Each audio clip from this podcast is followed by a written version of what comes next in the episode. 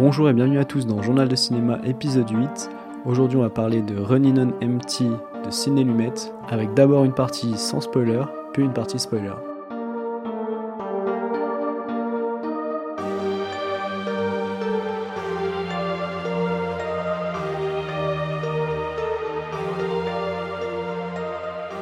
Alors qu'est-ce que c'est À bout de course ou Running on Empty en anglais? C'est un film de Ciné Lumet sorti en 1988 avec dans le rôle titre River Phoenix, le frère de Joaquin Phoenix, mais également Judd Hirsch dans celui du père, ou encore Martha Plimpton, petite amie de l'époque de River Phoenix, qui joue dans le film la petite amie de River Phoenix. Le résumé, suite à un attentat perpétré par ses parents à l'encontre d'un laboratoire fabriquant du napalm, la famille de Danny fuit le FBI depuis 1970. Ils arrivent cette fois-ci au New Jersey et on va suivre en fait Danny, donc River Phoenix, et sa passion pour le piano essayer de vivre normalement malgré tout. Avant de rentrer dans le vif du sujet, c'est important pour moi de vous préciser que Ciné Lumet, c'est probablement un de mes réalisateurs favoris, en tout cas un de mes réalisateurs américains favoris, ça c'est certain. Et dans les films, on lui doit entre autres 12 ans en colère, Network, Point Limite, qui sont euh, tous les trois des films que je vous recommande très très très chaudement. Des films qui selon moi, chacun à leur manière, sont très importants. C'est un réalisateur qui souvent utilise ses films pour traiter des thématiques euh, politiques, mais qui pour autant ne le fait pas des films politiques. C'est-à-dire que ce pas des films sociaux à la Ken Loach. Il va plutôt incorporer subtilement les éléments politiques dans des histoires qui en fait euh, ne sont pas foncièrement politiques au départ. Il va plutôt prendre le fait politique et en faire une histoire, une vraie histoire, et incorporer donc toutes ces thématiques qui lui sont chères dedans. Par exemple, dans Deux hommes en colère, il va prendre le procès d'un homme pour en faire une parabole sur le racisme. Dans Network, il va utiliser des éléments de fiction pour faire une critique des médias global. Et par exemple, dans Point Limite, il va faire un film à suspense pour euh, critiquer euh, l'arme nucléaire et son, la peur de la guerre froide et du chaos que pourrait engendrer en fait euh, l'utilisation d'une telle arme et même son existence. Et c'est justement ce que je trouve intéressant dans ce film-là et dans son scénario, c'est que au vu du scénario et de cette famille qui a du coup mené une action politique, cet attentat dans une usine de napalm, en pleine guerre du Vietnam, on pourrait s'attendre à ce que Ciné Lumet récupère tout ça pour en faire un film politique sur euh, la guerre du Vietnam, etc. Et finalement, c'est un peu l'inverse qu'il fait. Il va utiliser ce scénario-là pour plutôt parler d'une thématique plus intime, celle de la famille. Et cette famille qui en cavale lui permet d'aborder ces thèmes-là de manière subtile. Et, et, en fait, il va traiter plusieurs types de rapports familiaux. D'abord, celui un peu de l'émancipation euh, de l'adolescence, c'est-à-dire que River Phoenix, son personnage, il est obligé de changer d'identité, de changer de nom, etc. en permanence, de changer d'école, de changer d'amis, et on sent que ça lui pèse, qu'il aimerait à la fois s'émanciper de ses parents parce que bon, c'est un jeune adulte, mais aussi pour trouver une vie normale et aspirer à être justement un adolescent normal qui pourrait aller à l'université, qui pourrait euh, envisager une carrière, une vie euh, très loin de ce que ses parents lui ont forcé à vivre jusqu'ici de par leurs actions passées. Et même si je pourrais rentrer dans ces thématiques de manière un peu plus profonde dans la partie spoiler, je tiens quand même à souligner l'existence de deux scènes absolument incroyables dans ce film. Je trouve qu'est-ce qu'elles représentent dans le film, l'utilisation de la musique, les acteurs sont parfaits. Elle est vraiment très touchante, c'est assez impossible de ne pas être touché par cette scène. Et l'utilisation du morceau euh, Fire and Rain de James Taylor est juste parfaite. C'est un modèle d'utilisation de, de musique dans un film. Et l'autre grande scène à retenir pour moi, c'est la fin, la dernière, mais j'en parlerai plus tard. C'est vraiment dommage d'en parler si vous n'avez pas vu le film et de ne pas la découvrir en voyant le film.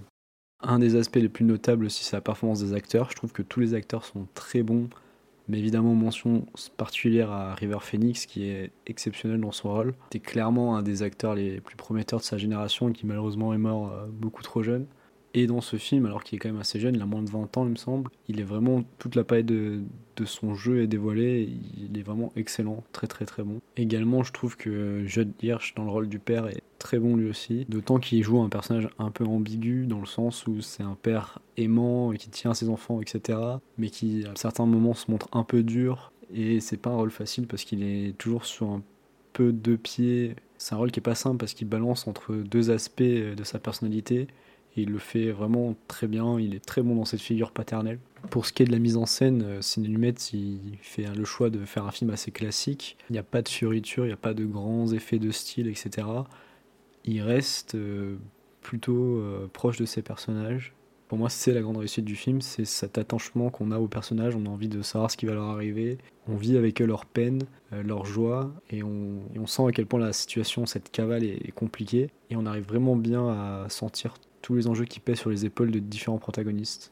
Et je me rends compte que j'ai complètement oublié de parler d'une autre scène euh, qui est pour moi une, une autre des grandes scènes de ce film, c'est le dîner entre la mère de Danny et un autre personnage que je dévoilerai pas. C'est un moment assez bouleversant du film où les deux acteurs euh, jouent euh, extrêmement bien. On va vraiment ressentir la peine des personnages et c'est une scène extrêmement réussie pour moi. Cependant, pour aborder les thématiques du film plus en détail, il va falloir vraiment que je spoil le film. Donc, eh bien, je vais spoiler le film. Donc, ceux qui ne veulent pas écouter, rendez-vous à 10 minutes 50.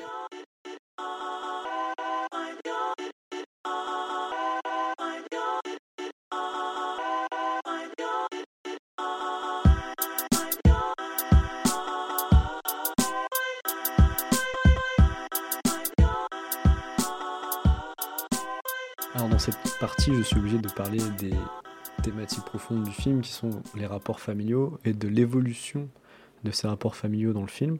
Alors en premier lieu, et ça dès le scénario on peut le comprendre, on va parler des répercussions qu'ont les actions des parents sur les enfants.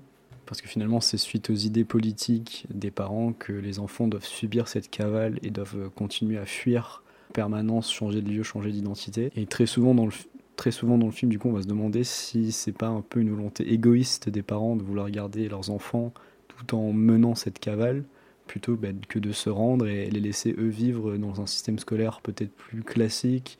Et c'est notamment avec Danny que ça va s'exprimer cette question, parce qu'il va potentiellement être admis dans une grande école de musique pour jouer du piano, parce qu'il est excellent au piano.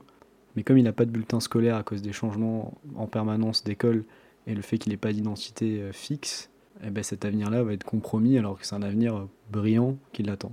Il y a un autre moment où cette euh, culpabilité un peu de faire porter cette responsabilité sur les enfants va rejaillir. C'est lors de la scène du repas en fait qui est arrangé clandestinement par la mère de Danny avec euh, du coup le grand-père de Danny, donc son père à elle.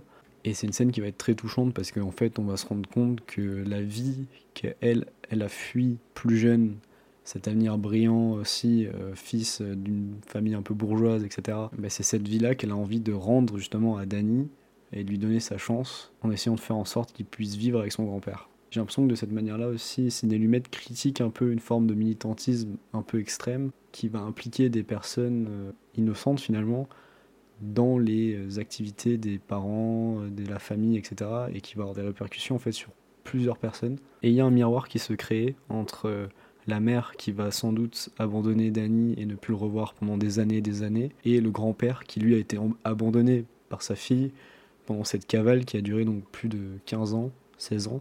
Donc c'est un peu comme si la mère se voyait elle-même plus vieille euh, en ayant vécu justement cette euh, coupure avec euh, son propre enfant. Et je trouve que c'est ce qui donne toute la force à cette scène, cette espèce voilà, d'effet miroir entre ces deux personnages qui ont vécu la même chose ou qui vont vivre la même chose tout en gardant le point de vue différent qui rend le, moment vraiment intéressant et, brillant selon moi.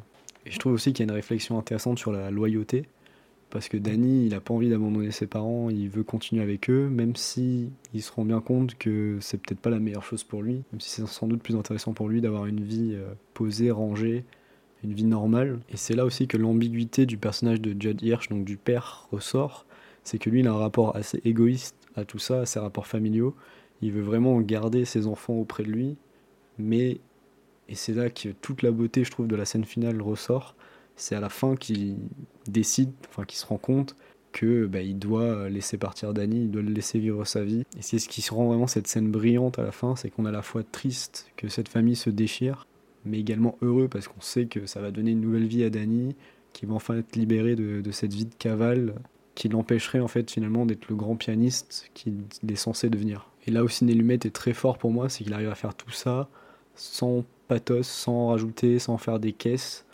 Et simplement, il arrive quand même à créer de l'émotion et à faire une scène vraiment magnifique, très belle et très triste.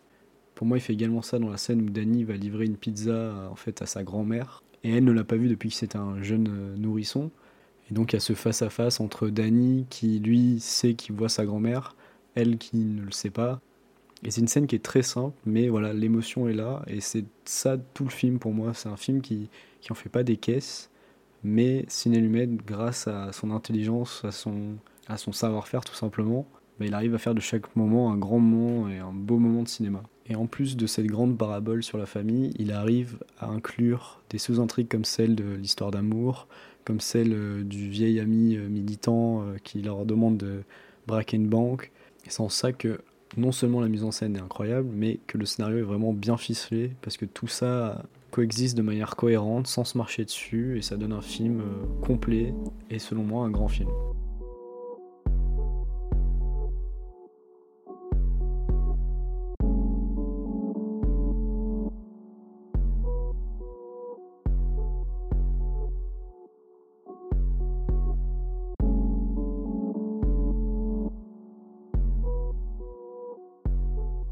Alors si vous avez écouté la partie spoiler, vous devez vous en douter. Est-ce que je pense qu'il faut voir ce film? La réponse est bien évidemment oui. Pour moi, c'est un très grand film sur la famille, porté par des acteurs euh, exceptionnels. C'est aussi un film qui gagne à être connu selon moi, parce que Ciné Lumet, euh, c'est un grand réalisateur donc, qui a fait tous les films que je vous ai cités précédemment et qui sont beaucoup plus connus que celui-ci. Mais pour moi, celui-ci, il est largement au niveau de tous ces films. Mais de façon générale, je trouve que Sidney Lumet, on le place un peu trop bas dans l'histoire du cinéma pour moi, alors que c'est un réalisateur de très grande importance. Et je pense que tout amateur de cinéma doit avoir vu au moins 4 ou 5 de ses films les plus connus. Tant c'est des films qui sont intelligemment écrits, intelligemment mis en scène, intelligents dans leurs propos. Voilà, c'est des films importants et je crois que c'est vraiment intéressant pour quiconque de voir ces films-là. Je me répète un peu avec le journal de cinéma précédent, mais quand on a affaire à un grand réalisateur, ben, souvent euh, il faut aller explorer plusieurs films de la filmographie. C'est d'autant plus le cas pour un réalisateur comme Sidney Lumet qui a une, énorme carrière, même s'il a eu quelques passages à vide dans sa filmographie, il y a quelques films qui sont quand même essentiels dans l'histoire du cinéma. Donc en résumé, si je devais vous convaincre de voir ce film, je dirais que le casting est incroyable, qu'il y a quelques scènes absolument bouleversantes, que le thème de la famille est traité de manière extrêmement intelligente, et également que la fin est bouleversante et que c'est une très belle fin, sans chichi, droit au but, et qui donne beaucoup beaucoup d'ampleur à tout le propos du film. Et quand c'est un grand film, c'est forcément une grande fin. C'est tout pour cet épisode, merci de m'avoir écouté. Si vous aimez Journal de Cinéma, n'hésitez pas à me suivre sur Twitter, at Journal de Cinéma. N'hésitez pas également à vous abonner sur votre plateforme d'écoute favorite, Deezer, Podcast Addict, Spotify ou encore Apple Podcast. Je vous retrouve pour le prochain numéro. Bye.